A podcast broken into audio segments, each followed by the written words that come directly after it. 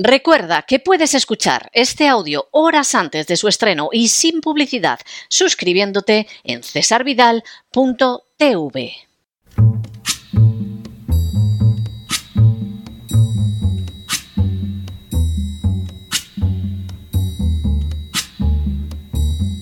La voz con César Vidal, desde el exilio. When the night has come and the land is dark and the moon is the only light we'll see. No, I won't be afraid.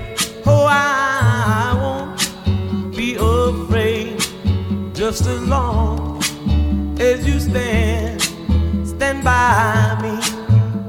Muy buenos días, muy buenas tardes, muy buenas noches y muy bienvenidos a esta nueva singladura de La Voz. Soy César Vidal, hoy es el martes 16 de enero de 2024 y me dirijo a los hispanoparlantes de ambos hemisferios, a los situados a uno y otro lado del Atlántico y del Pacífico y como siempre lo hago desde el exilio. Corría el año 1962 cuando un joven pastor evangélico redactaba el contenido de la predicación del domingo. Fue así como escribió lo siguiente. La esperanza de un mundo seguro y en el que se pueda vivir descansa en los inconformistas disciplinados y dedicados. No descansa en la preservación de ningún statu quo, sino más bien en edificar con la ayuda de Dios un orden de justicia, de paz y de fraternidad. El mundo siempre se ha movido adelante sobre los pies de los inconformistas. Fueron los inconformistas los que se pusieron en pie con bravura contra la esclavitud. Fueron los inconformistas los que combatieron en favor de la educación popular y de la libertad de investigación científica. Fueron los inconformistas los que combatieron por la libertad religiosa. En cualquier causa que se refiera al progreso de la humanidad, poned vuestra fe en los inconformistas. Las afirmaciones contenidas en la predicación no podían resultar más claras. El futuro de la humanidad no descansa en la preservación del statu quo, sino en el establecimiento, con la ayuda de Dios, de un orden asentado en la justicia, en la paz e incluso en la fraternidad. Ese orden jamás será puesto en pie por gente que se conforma. A decir verdad, si la humanidad ha avanzado a lo largo de los siglos ha sido gracias a los que eran inconformistas frente al orden establecido. La libertad religiosa derivada de la Reforma, la revolución científica también procedente de la Reforma, la lucha contra la esclavitud, iniciada igualmente por gente educada en los principios de la Reforma, o tantas otras causas nobles que implicaron un verdadero progreso para el género humano, arrancaron siempre de gente que no se conformaba. Cuando una sociedad se conforma, sólo está abocándose a una mayor esclavitud. Por cierto, el joven pastor evangélico que redactó esas líneas se llamaba Martin Luther King. En las últimas horas hemos tenido nuevas noticias sobre la manera en que la juventud de España contempla su futuro. Sin ánimo de ser exhaustivos, los hechos son los siguientes. Primero, la Fundación BBVA y el IBE han publicado un estudio donde se analizan los principales desafíos y las condiciones de vida de los jóvenes en España. Segundo, en términos generales, el estudio deja claramente de manifiesto que España no es un país para jóvenes.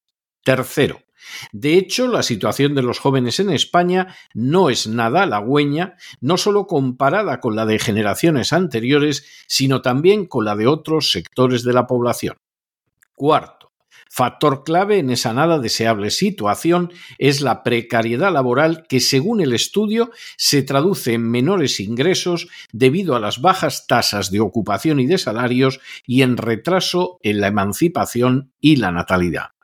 Quinto, Así, el 25,4% de los jóvenes trabaja con contratos a tiempo parcial, 12 puntos por encima de la media del conjunto de la población, La tasa de temporalidad de la juventud ocupada también dobla el promedio. Sexto, como era de esperar, los salarios de los jóvenes de entre 16 y 29 años son un 35% inferiores a la media. Séptimo, por si lo anterior fuera poco, el progreso de los ingresos de los jóvenes a lo largo de su vida laboral también es más lento. Con anterioridad, los jóvenes llegaban a unos ingresos similares a la media antes de cumplir los 27 años, pero en la actualidad superan los 34 años sin haberlo conseguido. Octavo, la precariedad laboral y la cuantía de los salarios hace que aquellos hogares cuyos sustentadores principales son jóvenes de entre 16 y 29 años ronde un 15% menos de la media nacional. Noveno. Esa renta inferior puede ser incluso de un 40% por debajo de la media cuando el sustentador principal del hogar es un joven sin formación superior, no llegando sus ingresos a los mil euros al mes. Décimo.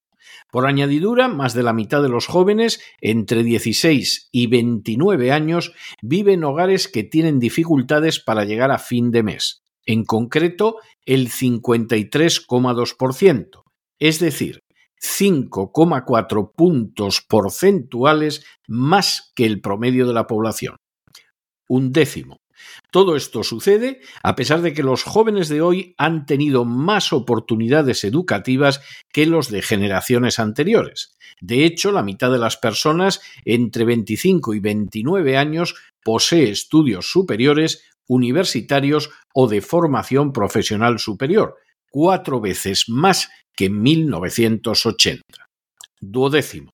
Si la situación del empleo es mala, no es mejor la del acceso a la propiedad de una vivienda. La juventud emancipada vive mayoritariamente de alquiler y ha de dedicar un elevado porcentaje de su presupuesto al mismo, en realidad casi la mitad de los ingresos del hogar. Décimo tercero. Para colmo, el peso de los jóvenes en la población del país se va desplomando a pasos agigantados.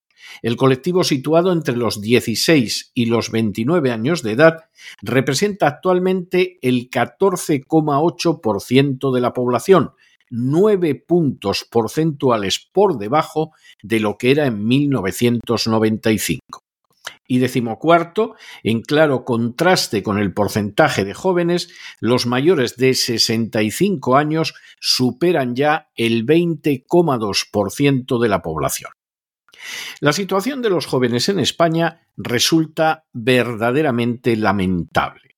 La educación que reciben en un porcentaje muy elevado no les garantiza ni de lejos un puesto de trabajo digno, y es lógico, por otra parte, que así sea porque su calidad es pésima.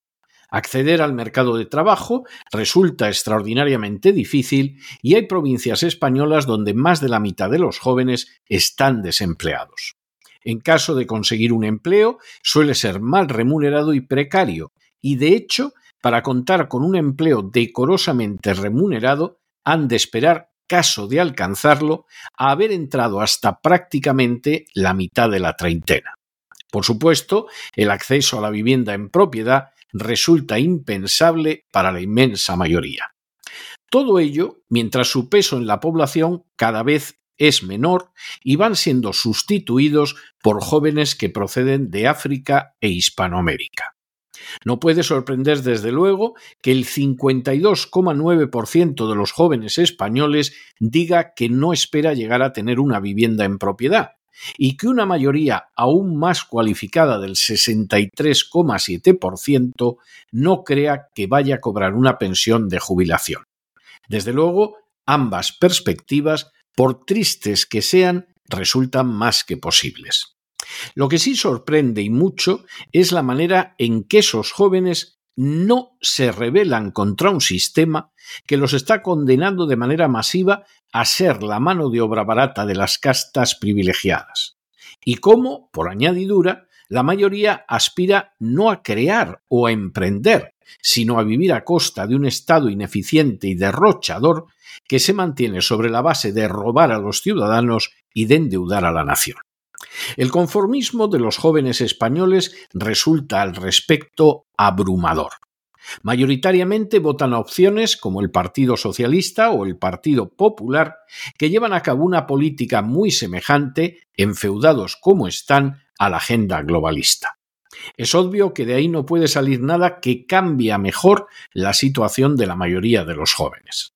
La misma extrema izquierda, representada por un capiti disminuido Podemos o por la neocomunista Sumar, tampoco contiene más allá de la palabrería un átomo de inconformismo que pretenda cambiar realmente la sociedad. Sus dirigentes son pequeño burgueses encantados de convertirse en miembros de las castas privilegiadas y todas las medidas articuladas por ellos han ido dirigidas a amansar y a aborregar todavía más a las masas, engañándolas, eso sí, con una demagogia que se presenta como radicalidad, pero que no pasa de ser conformismo servil ante la agenda globalista. En el caso de los partidos nacionalistas, vascos, catalanes o gallegos, de nuevo lo que se ofrece a los jóvenes es la sumisión a cambio, si tienen suerte, de llegar a ser mantenidos por el Estado. Finalmente, incluso Vox, que en algunos temas aparece como la única voz disidente de España, se ha manifestado una y otra vez incapaz de despegarse de las instrucciones internacionales.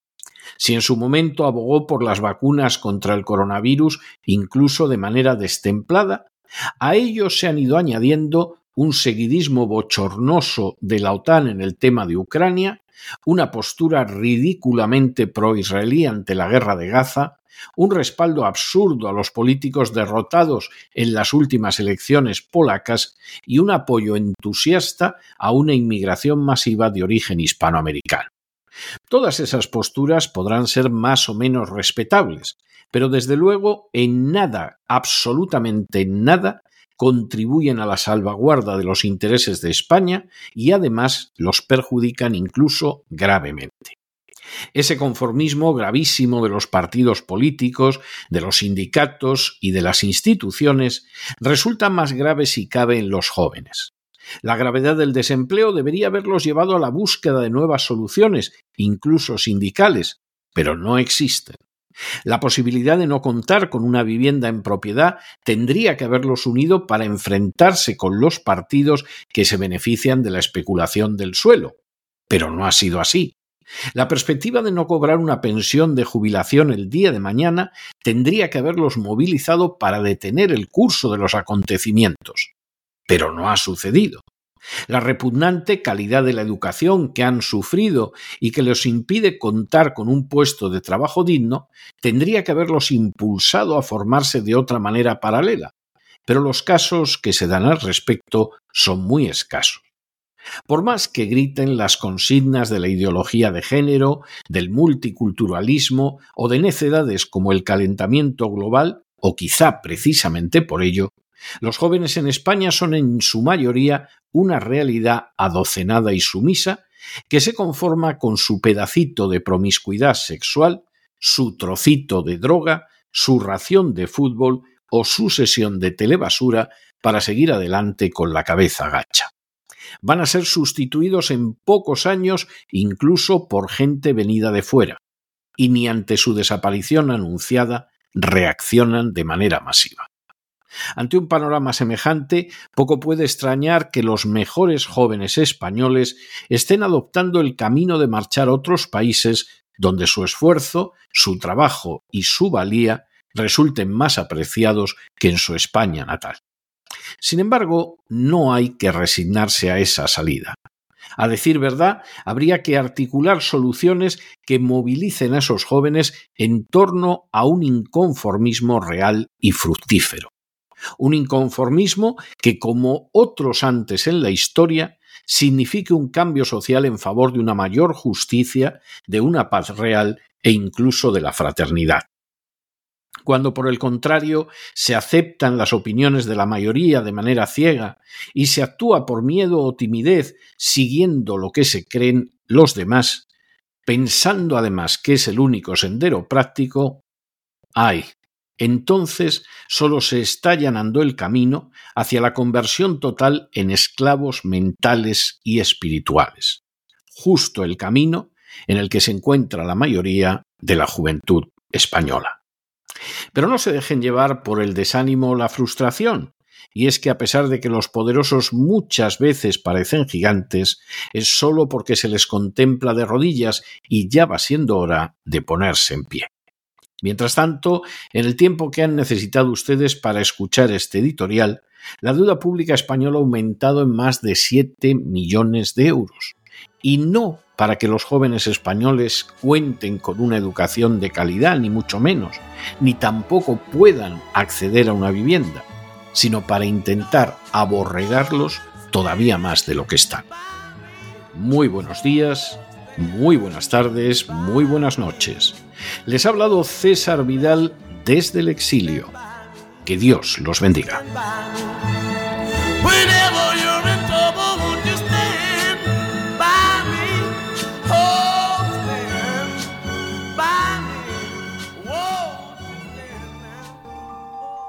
Esta sección está patrocinada por crowdfunding con el siguiente mensaje. Nuestro Señor Jesucristo, el único Dios verdadero, es misericordioso y nuestro Salvador.